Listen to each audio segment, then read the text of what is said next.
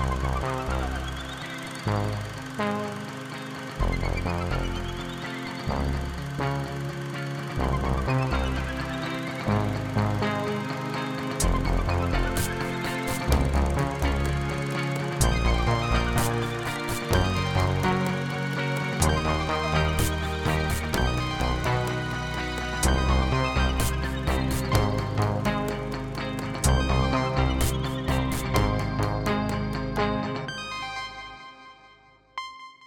Bonjour, bienvenue dans cet épisode du balado de Cinébule consacré à un texte de la série Histoire de cinéma.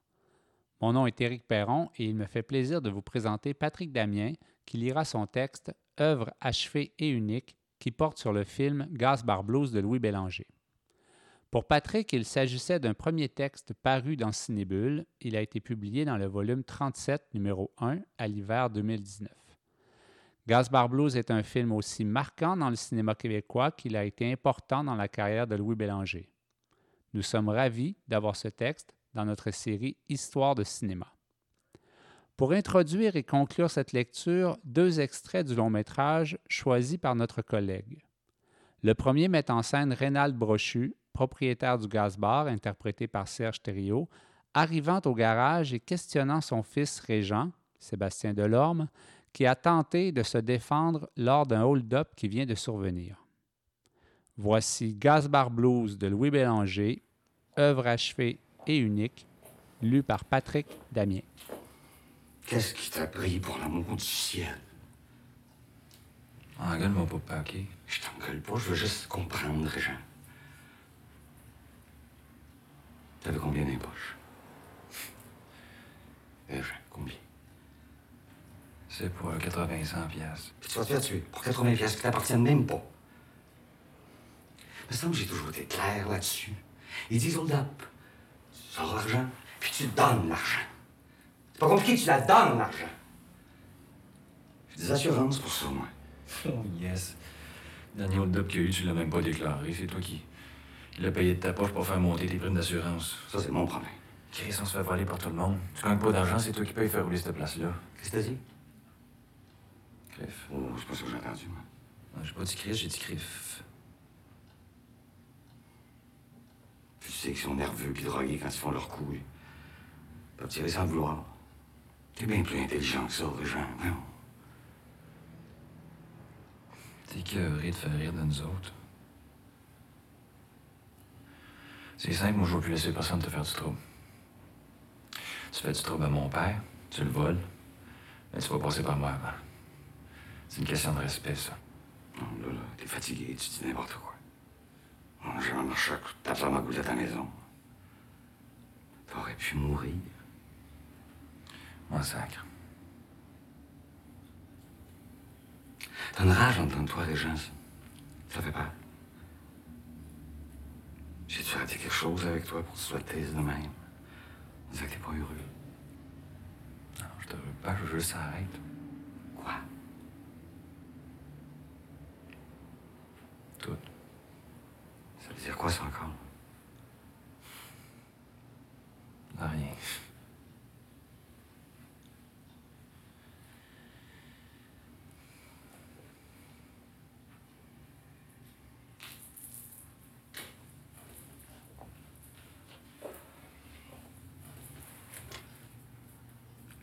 Je t'aime, Régent, puis je veux pas qu'il t'arrive de mal. La dernière année aura été particulièrement festive pour la coop vidéo de Montréal. Ses 40 ans ont d'abord été soulignés en septembre 2017 au Festival du cinéma de la ville de Québec avec la présentation de trois films de son répertoire. Puis, les rendez-vous Québec Cinéma ont poursuivi les célébrations en février dans le cadre d'un spectacle. Le tout s'est prolongé en avril alors que le festival 48 images secondes de Florac dans le sud de la France, a donné à la coop une carte blanche. Les rétrospectives qui ont accompagné cet anniversaire rappellent que le catalogue de cette institution est riche en titres remarquables. Voir à ce sujet le portrait publié dans le volume 30 numéro 1 de Cinébule à l'occasion des 35 ans de la coop. Parmi ces films qui traversent l'épreuve du temps, trône notamment Gasbar Blues, sorti il y a 15 ans.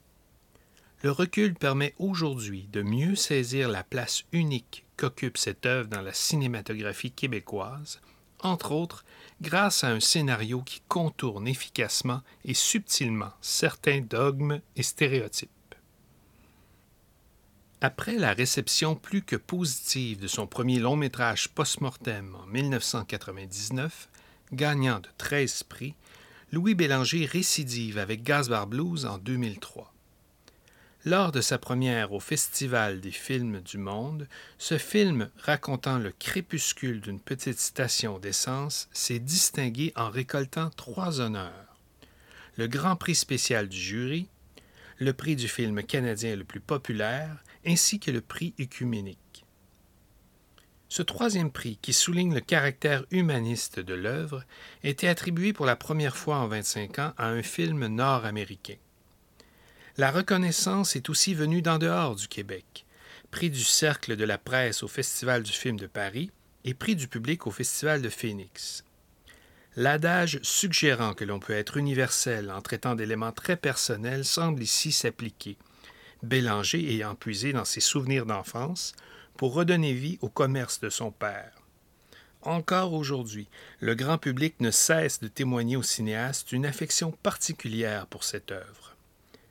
Hormis le gage d'authenticité que le vécu du réalisateur a permis d'insuffler au film, comment un tel succès peut-il s'expliquer? Certains avanceront que le film exploite cette corde sensible que représente la famille dans le cinéma québécois.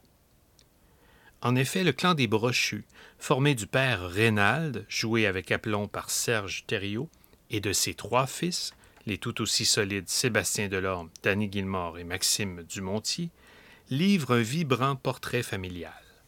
Le blues en question, c'est celui de ce père qui essaie tant bien que mal de maintenir en vie cette station d'essence qui attire davantage les flâneurs que les automobilistes.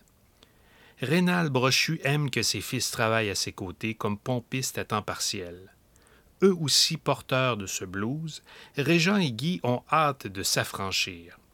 Le petit dernier, Alain, n'hésite pas à manquer l'école pour servir du gaz et faire enfin son entrée officielle dans ce club social masculin. Alors que le boss, comme on l'appelle affectueusement, subit de plus en plus l'évolution de la maladie de Parkinson qui le gagne, c'est l'économie mondiale qui est secouée par des bouleversements majeurs. La chute du mur de Berlin en sera le résultat le plus concret. 1989, fin d'une époque, tant pour la communauté du gaz-bar que pour la frontière séparant capitalistes et communistes.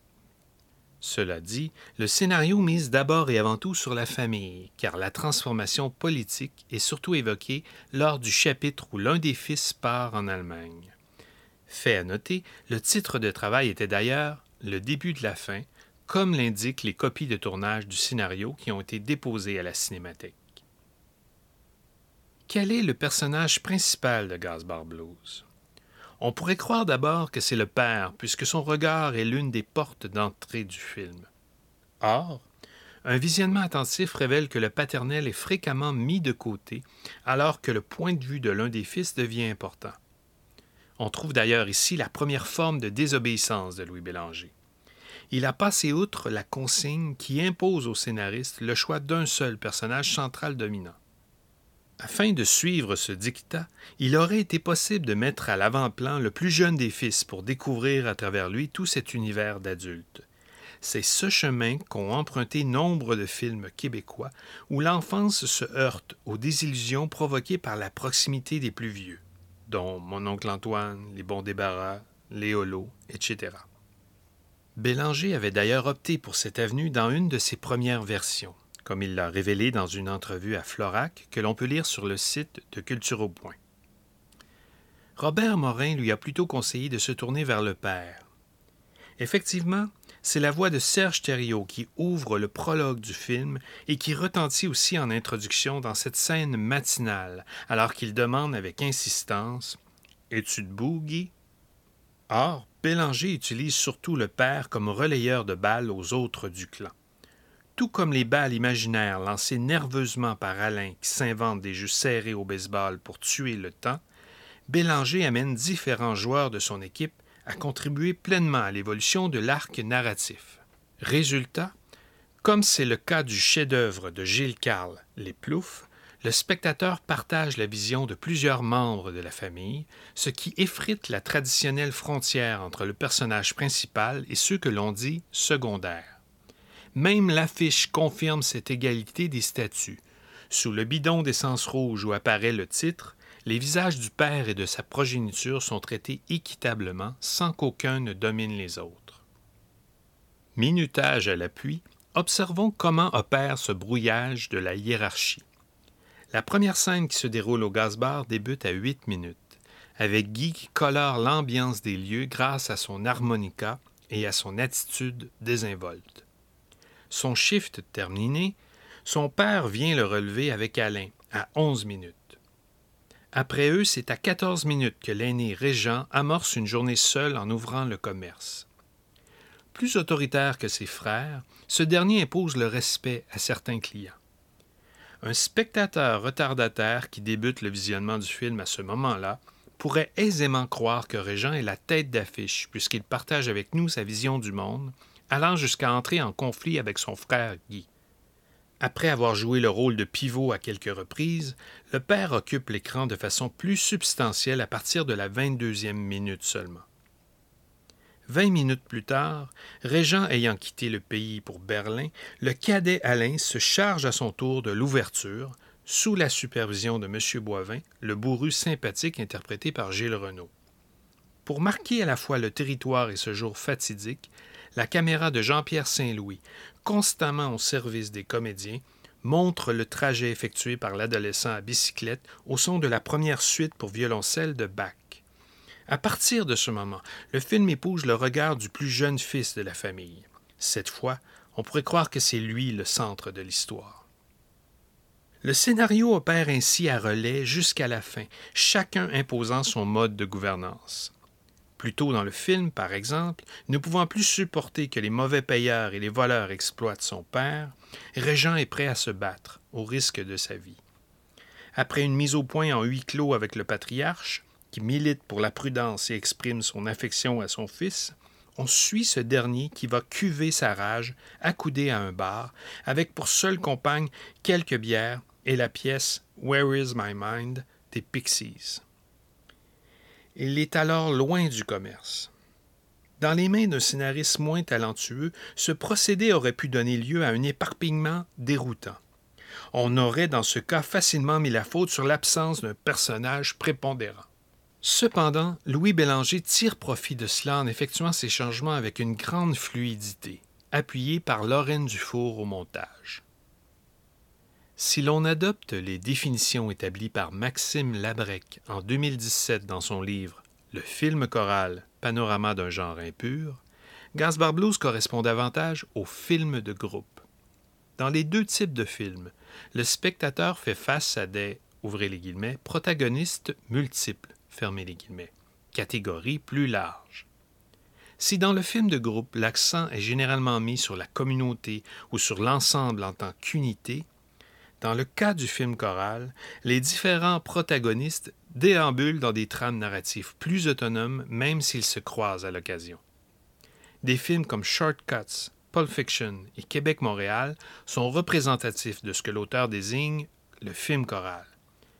Parce que la famille Brochu est unie par la communauté du Gazbar, Gazbar Blues rejoint plutôt The Big Chill, Breakfast Club et Steel Magnolias, tous des films de groupe. Louis Bélanger n'est pas le premier cinéaste québécois qui a brossé le portrait d'une fratrie ayant marqué son enfance. Or, il est non seulement un des seuls à avoir eu recours à un ensemble équilibré de protagonistes, mais le regard qu'il pose sur cette famille met sur une figure paternelle qui échappe au stéréotype du père bourru dont plusieurs auteurs ont souligné l'omniprésence dans le cinéma d'ici. Dans la revue Recherche sociographique, André Fortin partage les résultats de son analyse de 150 films québécois sous l'intitulé Famille, filiation et transmission dans le cinéma québécois. Volume 57, numéro 1 de la revue. Le corpus a été établi sur la base que ouvrez les guillemets, les relations familiales sont centrales dans la trame narrative, fermez les guillemets. Résumant d'autres études réalisées sur ce thème, l'auteur écrit à propos des liens père-fils que les, ouvrez les guillemets, relations positives au début du récit demeurent l'exception, fermez. Le personnage de Rénal de Brochu en est une et fait même figure de mère poule. Le scénario montre très tôt la bienveillance de ce père lorsqu'il prépare le déjeuner de son fils Guy. À partir de ce moment, le spectateur éprouve à son égard une compassion qui ira grandissant. Bélanger explique, ouvrez les guillemets, J'avais le goût de briser un peu l'image du père dans le cinéma québécois, souvent présenté comme des hommes raides qui ne comprennent pas leurs enfants. Il y a une part de tendresse chez les hommes. Moi, mon père était comme ça. Ça ne marchait pas coup de tape sur la gueule à la maison. Il a été élevé dans Saint-Roch, il évoluait dans un quartier rough, mais il lisait, il ne sacrait pas, il tenait à ce qu'on parle bien. Pour ça, il était respecté. Fermez les guillemets. Le Soleil, 30 août 2003. Fruit d'une trentaine d'heures de répétition, le rôle de Rénal Brochu a permis à Serge Thériault de remporter un Jutra. Ce personnage est d'ailleurs précurseur de Gervais Beaulieu, joué avec le même mélange d'amour et de fermeté par l'acteur Michel Côté dans Crazy. Si le boss est un être bienveillant, lui et ses fils ne renforcent-ils pas malgré tout cette image persistante du perdant?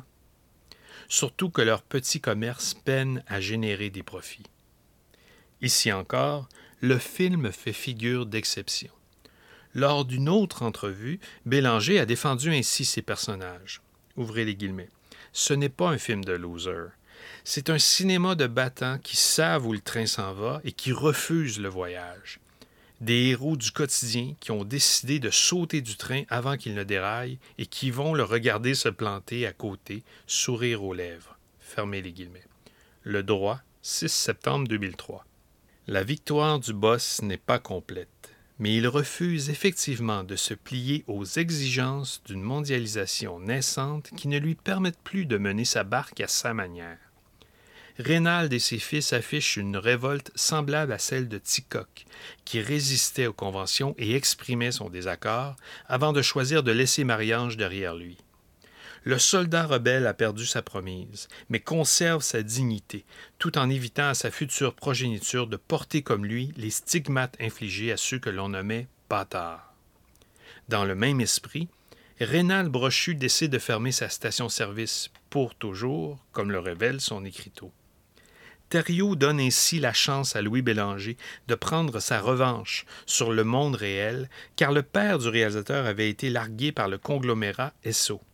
Dans la fiction, ce geste de renonciation permet aussi de libérer ses fils qui trouveront les moyens de s'émanciper ailleurs.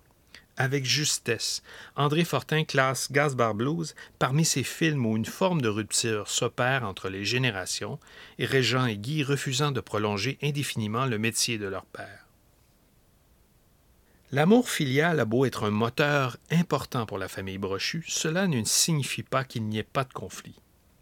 Non seulement les brochus ne sont pas des perdants, mais, autre exception, ce sont des hommes de parole, tout comme Ticoc. Dans nombre de joutes dynamiques, ils jasent, se contredisent, s'agacent, se bavent et s'engueulent. Par cette éloquence, Rénal Brochu et ses fils occupent une place rare dans la cinématographie québécoise, d'autant plus que les membres de la famille Brochu expriment chacun à leur manière des parcelles de tendresse par mots et par gestes. Voilà tout un défi de scénariste quand on veut y parvenir de façon juste et réaliste sans employer les codes habituels de la comédie. Oui, Gasbar Blues provoque fréquemment le rire, mais, à l'image des films de Ricardo Troggi, l'humour s'installe sans sacrifier le réalisme. Gasbar Blues permet de faire le plein de répliques marquantes dont la musicalité est tout aussi rehaussée que la trame sonore de Guy Bélanger et Claude Fradette méritant d'un prix Jutra. Combien de films du répertoire québécois ont refusé de faire parler les hommes sous prétexte que personnage masculin égale silence? Un préjugé qui s'applique à certains hommes ou à certaines générations, mais qui a bien sûr ses limites, surtout quand il devient un dogme. Évidemment, il sera toujours plus facile de filmer des personnages qui souffrent sans mot dire, particulièrement s'ils sont issus d'un milieu modeste. Dans l'esprit de nombreux scénaristes, la pauvreté qui découle du manque de ressources matérielles doit s'accompagner d'une pauvreté de l'esprit faisant rimer le mutisme et la violence. Cette forme de bâillon témoigne d'une condescendance non avouée. Selon l'auteur britannique Alan Moore, dont le colossal roman Jérusalem traite des habitants de sa petite ville natale à diverses époques, ce biais est également présent chez les romanciers. Ouvrez les guillemets. La littérature qui s'intéresse à la classe ouvrière, qui est souvent écrite par des personnes issues de la classe moyenne, ne le fait que sur deux registres. Soit elle la condamne pour sa stupidité et sa vulgarité, comme chez Martin Amis, soit elle la plaint et la prend de haut, ce qui est tout aussi inutile et ineffectif au cas où on souhaiterait s'adresser aux personnes qui en sont issues. Fermez les guillemets. Citation tirée de Libération, 25 novembre 2017. Bien incrustée au Québec, cette tendance brosse depuis longtemps une fausse image du milieu ouvrier ou populaire qui rejette à raison ses œuvres. Dans un entretien publié dans la revue Séquence en février 1971, Pierre Perrault déplorait qu'on lui ait enseigné que les Québécois formaient un peuple nordique, froid et taciturne. Or, comme on le sait, Perrault a trouvé tout le contraire en côtoyant les gens de l'île aux coudres. Grâce à Gaspard Blues et à son remarquable talent de dialoguiste, Louis Bélanger est parvenu à réconcilier la fiction avec la tradition documentaire telle que forgée par Pierre Perrault et Michel Brault. Une tradition où la prise de parole est primordiale. D'ailleurs, parmi les films qui ont motivé son envie de faire du cinéma, Bélanger cite Pour la suite du monde.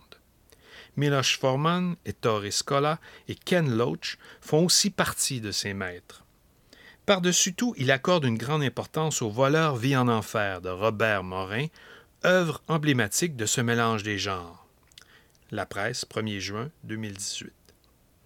Bélanger a trouvé à la coop vidéo un mentor et un confrère en la personne de Morin, pour qui le documentaire fait souvent écho à la fiction et vice-versa. Écho qui résonne de la même façon aujourd'hui chez la relève de la coop, grâce à Laurence Côté-Collins, réalisatrice du long métrage Écarté. Gasbar Blues est ainsi le fruit de deux communautés à celle formée par les habitués de la station d'essence Champlain où a grandi le réalisateur, s'est ajouté le groupe de créateurs de la coop vidéo. En côtoyant non seulement Robert Morin, mais aussi Lorraine Dufour, Jean-Pierre Saint-Louis et Bernard Raymond, Louis Bélanger a profité d'encouragements qui ont fait avancer son projet à tous les niveaux. Alors qu'il racontait ses souvenirs d'enfance à Aymon, celui-ci a dit, ouvrez les guillemets, Louis, il y a du stock là-dedans pour un film. Fermez les guillemets. Le Soleil, 30 août 2003. Bélanger ajoute, ouvrez les guillemets, Moi, je trouvais que ma jeunesse, c'était pas une vue. Je repoussais constamment le rendez-vous avec l'ordinateur. Mais Aimon et ma productrice, Lorraine Dufour, ont forcé le destin. J'avais laissé toutes mes notes à la coop et un jour, sans me le dire, ils les ont recopiées et envoyées chez les bailleurs de fonds. Là, c'est devenu vrai. Fermez les guillemets. Au fil de la scénarisation, Bélanger est parvenu à se détacher un peu de la réalité, non pas pour la magnifier ou l'exacerber, mais pour renforcer la ligne dramatique du film. Fort de son expérience positive vécue avec les comédiennes Sylvie Moreau et Hélène Loisel sur Post-Mortem, il a d'abord tenté d'intégrer des femmes dans son histoire. Or, le gaz bar n'attirait pas les femmes. Il raconte, ouvrez les guillemets, je me suis rendu à l'évidence. Inutile d'inventer des personnages qui n'étaient pas dans ce décor. Fermez les guillemets. Citation tirée du Ici, 21 août 2003. Bien que la mère fît partie des premières moutures, le scénariste n'avait pas l'impression de lui rendre justice dans cette histoire. Pour ce faire, il aurait eu besoin de multiplier les scènes à la maison et de s'éloigner de la communauté de la station-service. Finalement, seul le personnage de Nathalie, la fille de Rénal, jouée par Fanny Mallette, se manifeste à des moments choisis. En dépeignant un espace où le sexe opposé est absent, le long métrage de Bélanger s'harmonise avec la pièce Les Belles Sœurs. Michel Tremblay a grandi dans cette cuisine où il s'est imprégné d'une humanité qui était boudée par les auteurs. Plus tard, Bélanger a fait de même dans un autre refuge, le sien. Chez les deux artistes, leur capacité d'écoute les a bien préparés à donner chair à des personnages crédibles sans être idéalisés. Présente partout dans le scénario, cette crédibilité s'est incarnée dans la fabrication même du film. Le réalisateur s'est assuré que la caméra et la mise en place n'entravent pas la recherche de la véracité. Cette quête a guidé la conception visuelle d'André-Lyne Beauparlant, qui, armé d'un souci du détail constant, a permis de tromper tout le monde avec une station créée de toutes pièces. Tout le monde, y compris des automobilistes qui s'arrêtaient pour faire le plein. Même dans les lieux de moindre importance, comme la chambre partagée par Guy et Alain, on a la certitude d'être dans le vrai. Les objets évoquent la fin des années 80 sans pour autant crier outre mesure leur aspect vintage. Cette même attention a aussi guidé Sophie Lefebvre au costume. Pas étonnant qu'autant de Québécois se reconnaissent dans ce portrait. Le long métrage a beau se dérouler dans un quartier urbain non identifié, fortement inspiré par le Limoilou où était située la station du père de Louis Bélanger, le décor principal et les personnages pourraient se trouver dans nombre de villes et villages du Québec indirectement, le cinéaste a concocté une parcelle de ruralité sans avoir recours au prisme déformant du folklore ou de la carte postale. En décembre 2017, Catherine Perrin a interviewé Louis Bélanger au moment où il venait d'être nommé chevalier de l'Ordre des Arts et des Lettres de la République française. L'animatrice a profité de l'occasion pour le faire parler du poids que peut représenter une œuvre aussi marquante en début de carrière. Il a raconté que les films qu'il a signés par la suite étaient bien souvent jugés en comparaison de Gaspard Blues, comme si on le poussait à se répéter, alors qu'il savait que l'exploration d'autres avenues était nécessaire.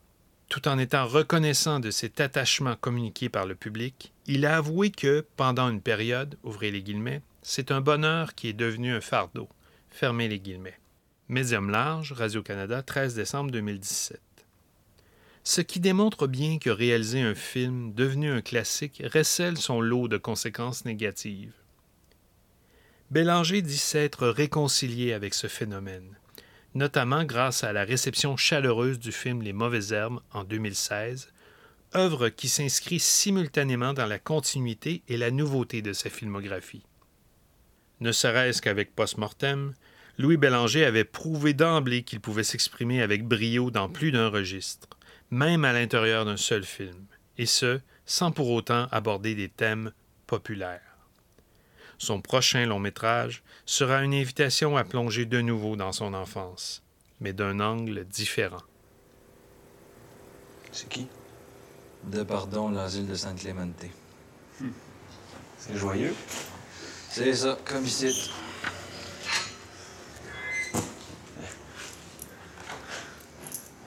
Essayer d'y enlever la tête de sa tête. Son gros 12 avec le canon c'est ça? Hein? C'est un fou, ce gars-là. Moi, il m'a déjà hold deux fois. Toi? Je la première ou la deuxième? Qu'est-ce que ça peut bien te faire? C'était bien bête. Depuis quand tu t'intéresses à ce qui se passe ici? Chris, es-tu en train de me traiter de son cœur, toi, là? C'est le chapeau de fer porte-les. Mais qu'est-ce que je t'ai fait, Régent, pour que tu m'aillisses de même? Le monde pas fiable me fait chier, Guy. Ah, c'est ça. Toi, t'es monsieur parfait, puis moi, je suis focal. Regarde, Guy, j'étais bien avant que t'arrives, là, j'ai pas le goût de t'entendre. De toute façon, je le sais pourquoi t'es là, là, c'est écrit gros comme un autobus dans ton fond. Tu veux que je te remplace à soir parce que t'as un autre petit spectacle? Ben, j'en fais pas de double aujourd'hui, Guy. Tabarnak. C'est bien que si je pouvais faire autrement, je te le demanderais pas. Je suis pogné, Régent. T'es toujours pogné, Guy, puis chaque fois, c'est moi qui fais tes shifts. Tu penses que je t'ai esti d'épée qui a pas de vie, hein, Guy? Dans ta tête, que je suis rien qu'un cave qui va servir du gaz toute sa vie. Ben, j'ai des petites nouvelles pour toi, Guy. Moi, avec, je t'ai curé du gaz bord. La seule différence, c'est que moi, je pense égoïste puis coller mon camp sans rien dire à personne. C'est beau. C'est beau. mange la merde, OK? Tu m'en demanderas des services, moi m'en rappeler. Commence donc par te rappeler, tu commences à 6 heures puis ça va être pas incorrect. Je vais continuer à jouer à l'employé du mois, là, on va mettre ton portrait, c'est L'extrait que nous venons d'entendre met en scène Guy, Danny Gilmore, joueur d'harmonica venu rendre visite à son frère régent, Sébastien Delorme, au Gasbar. Merci à Patrick Damien pour cette lecture. Vous pouvez voir ou revoir Gaspard Blues sur iTunes. La revue Cinébule est publiée par l'Association des cinémas parallèles du Québec et est soutenue par les Conseils des arts du Canada, du Québec et de Montréal. Merci à Georges Dimitrov pour le thème musical de ce balado. C'était Éric Perron. Je vous remercie de votre écoute. Je vous dis à bientôt et d'ici là, bon cinéma.